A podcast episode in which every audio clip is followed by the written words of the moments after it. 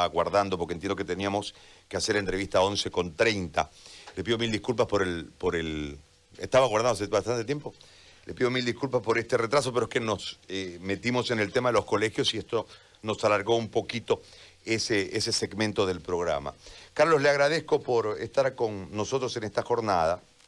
Eh, a ver, cuéntenos qué es este tema de los canales del Estado para impartir clases por televisión, esa propuesta que usted hizo comienzos de abril, si mal no recuerdo, eh, y que eh, está, eh, hay una polémica hoy muy grande, el Estado no aparece, a mí me llama mucho la atención esto de, del Estado, los padres enfrentados con los dueños de los colegios, los colegios contra los, los, los dueños de colegios contra los padres, eh, el Estado tira una cifra y, se da la vuelta, en realidad ni para el 6%, ni para el 25%, ni para el 50%, ni no hay plata, esa es la realidad y el Estado no, no interviene.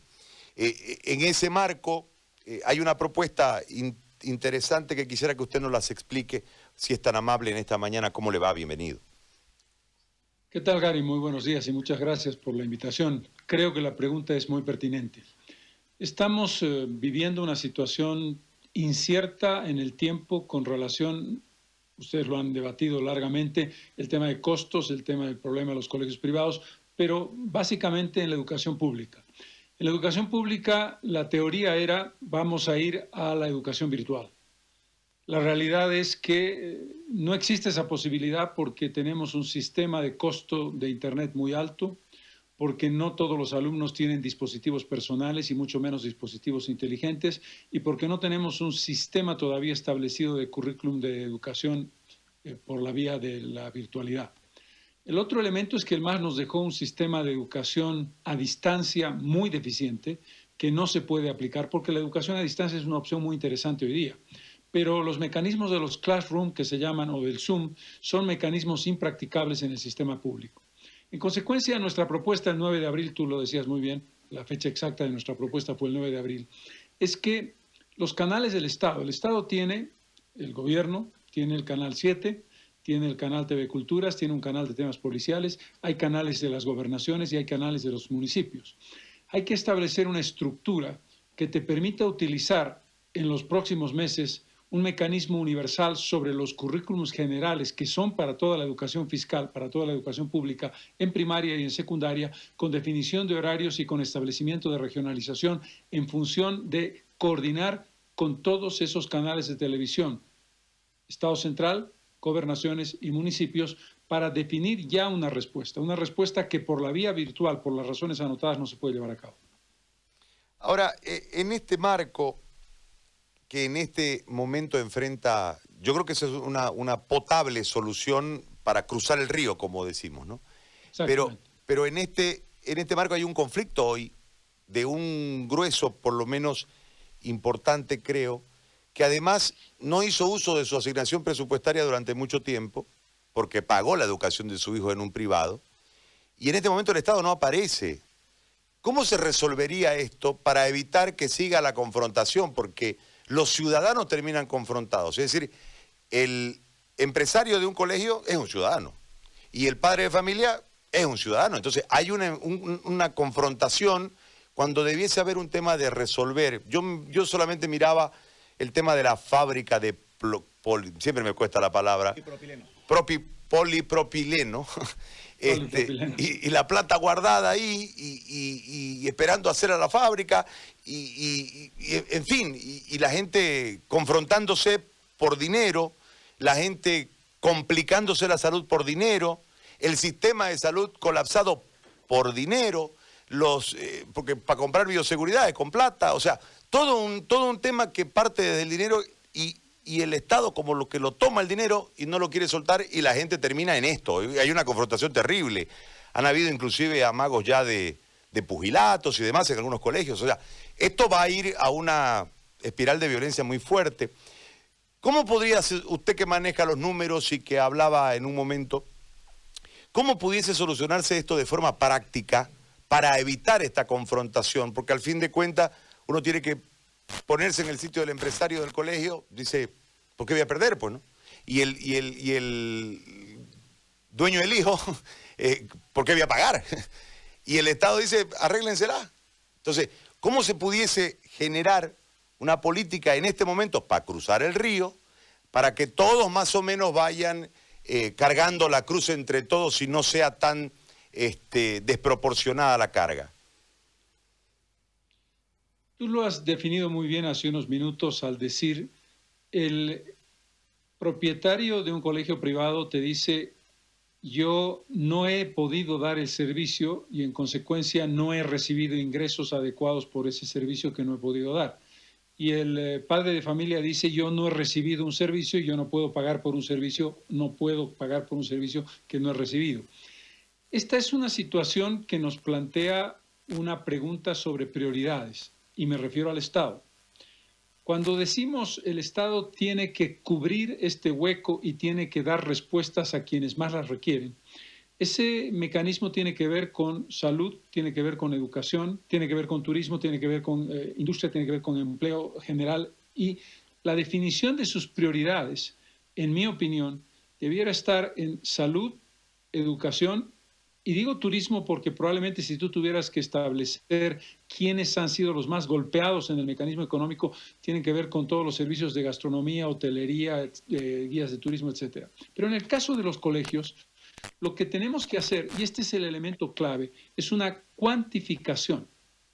¿Qué representa desde el punto de vista del número de colegios privados lo que eh, se está discutiendo, es decir, qué monto global se está discutiendo en el número de colegios privados sobre la base de las tarifas promedio que se están cobrando. En ese contexto, ¿qué mecanismos le puede dar el Estado de garantía a los dueños de colegios privados para paliar sus obligaciones?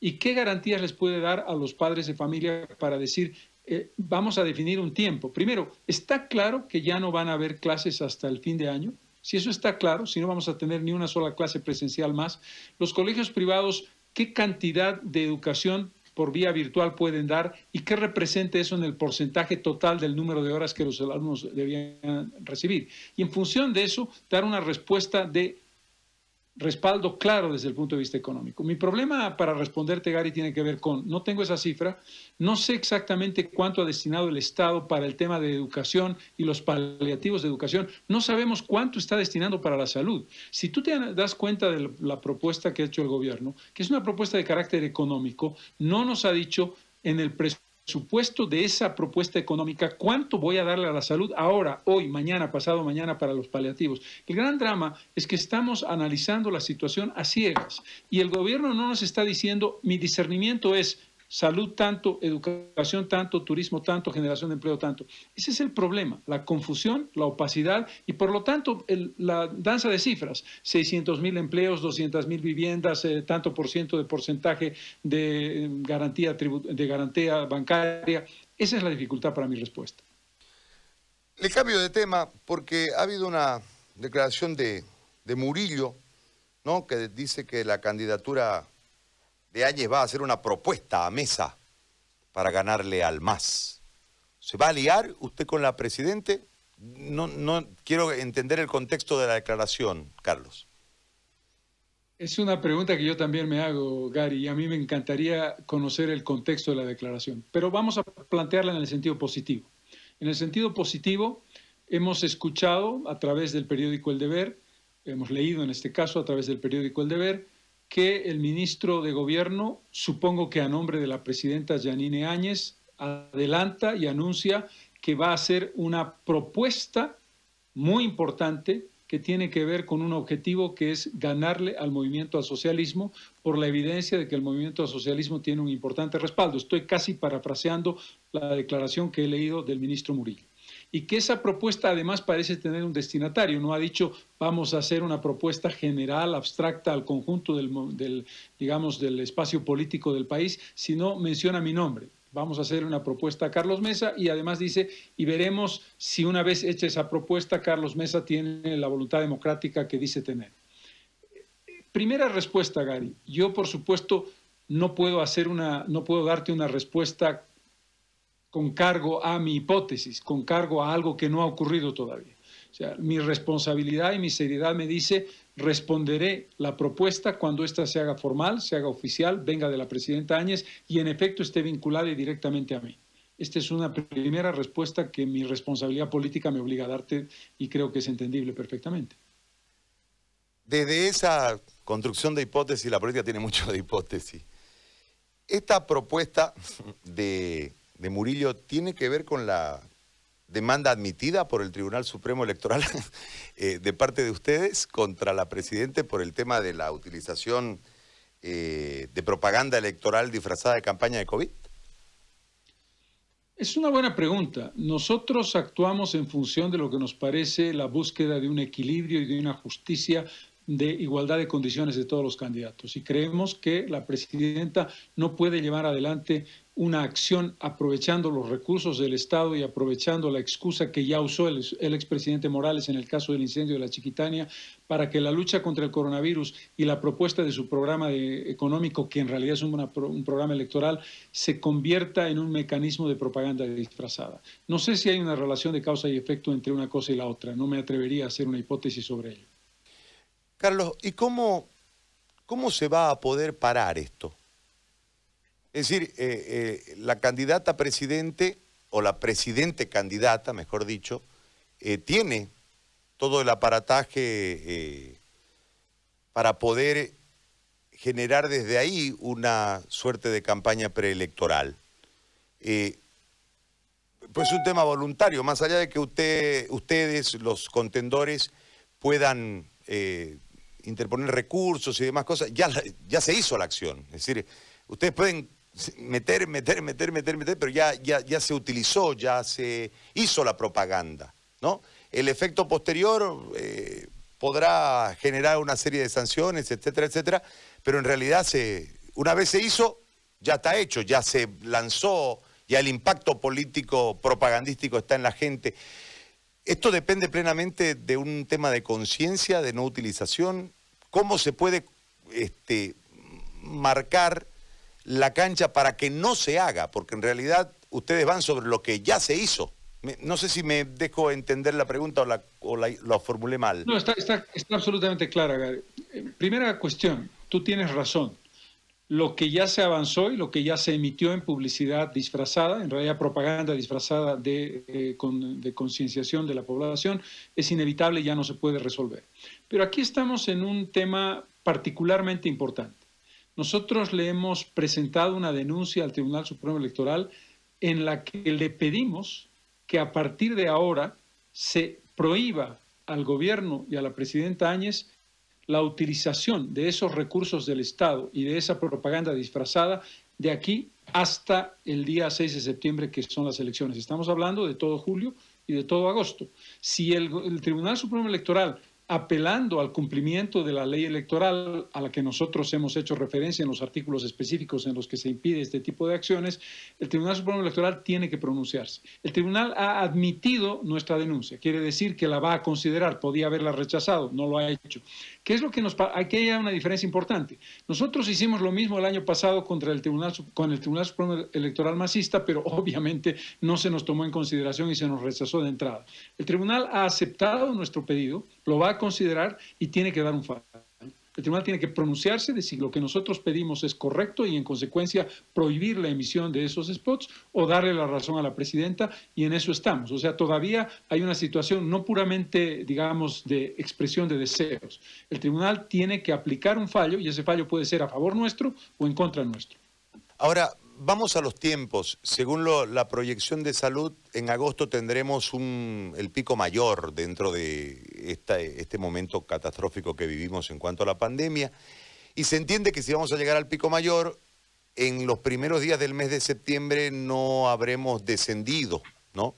Ni siquiera habremos llegado a una meseta de contagio, estaremos este, seguramente iniciando el descenso, pero la condición que de por sí en este momento nos tiene atemorizados a un montón de personas que hacemos lo estrictamente necesario en la calle para tratar de no contagiarnos, eh, ir a votar va a ser un riesgo y va a haber un temor. Puede producirse un gran ausentismo. Este es un criterio muy básico y muy particular que quiero trasladarlo a una consulta.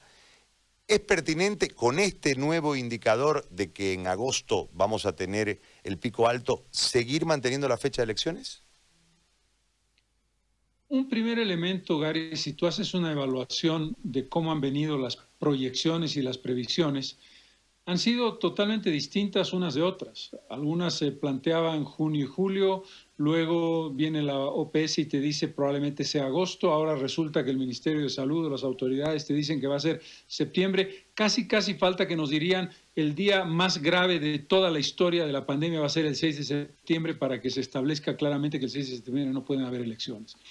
Yo me remito a dos cosas. Uno, lo que es una ley aprobada por los tres poderes del Estado, el poder electoral, el poder legislativo y el poder ejecutivo, que han promulgado una ley que es una ley de cumplimiento obligatorio para la elección del 6 de septiembre. Dos, la evaluación de esta circunstancia tendrán que hacerla las autoridades especializadas en salud y hacerla con responsabilidad y en función de esa evaluación comunicarse con los tres poderes del Estado y establecer si es pertinente o no.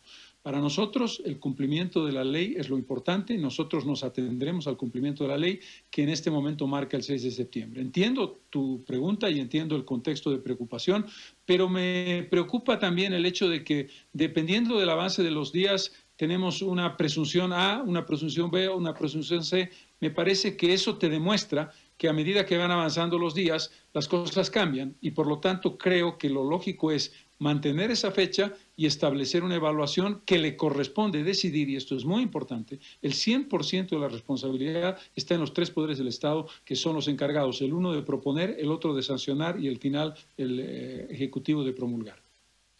Carlos, le agradezco muchísimo por eh, este, este contacto que hemos tenido en esta mañana, muy amable. No, por el contrario, como siempre es un privilegio. Muchas gracias y muy buenos días, Gary. Gracias. Don Carlos Mesa, candidato presidencial por Comunidad Ciudadana ha conversado con nosotros en esta mañana. Yo debo hacer